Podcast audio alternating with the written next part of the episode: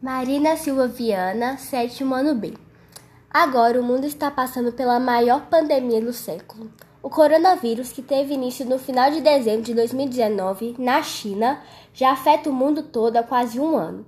Foram confirmados 63.965.092 casos de Covid-19 no mundo e 1.488.120 mortes até o dia 3 de dezembro de 2020.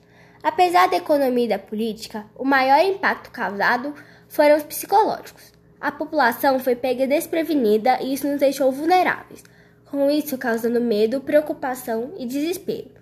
A vacina ainda não chegou no Brasil. Mas enquanto não chegar, o que vamos fazer? Algumas pessoas aproveitam o tempo para fazer algo que antes da pandemia não conseguiriam. Porém, outros não encontram um modo de gastar seu tempo e energia e o que resta para elas é pensar no quão ruim está a nossa situação. O desespero e a tristeza das pessoas acabam gerando doenças psicológicas. Entre elas, as mais comuns na pandemia são a depressão e a ansiedade, gerando alto índice de suicídio. O povo tem medo de qualquer coisa agora. Eu não duvido que quando você chega em casa depois de ter feito compras, joga álcool em gel em tudo.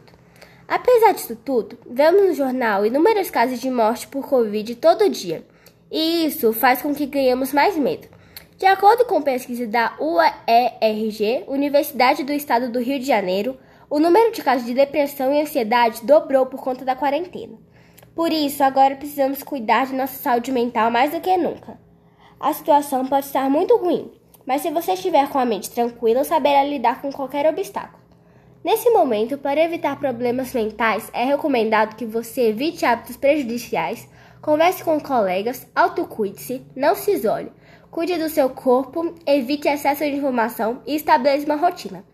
Também precisamos lembrar que cada pessoa tem uma maneira diferente de lidar com o problema. Mas se estiver tendo pensamentos negativos, falta de vontade, baixa energia, choro frequente, insônia, medos constantes, sentimentos de desesperança, tristeza prolongada e preocupação, procure se estabilizar. Caso isso não aconteça, procure um profissional especializado na área o mais rápido possível. Segundo a OMS, Organização Mundial de Saúde, cerca de 5% da população, ou seja, 330 milhões de pessoas, possuem ansiedade ou depressão, e quase 10% dos brasileiros também. Então já existem diversos tratamentos. Porém, quanto mais rápido isso for tratado, melhor.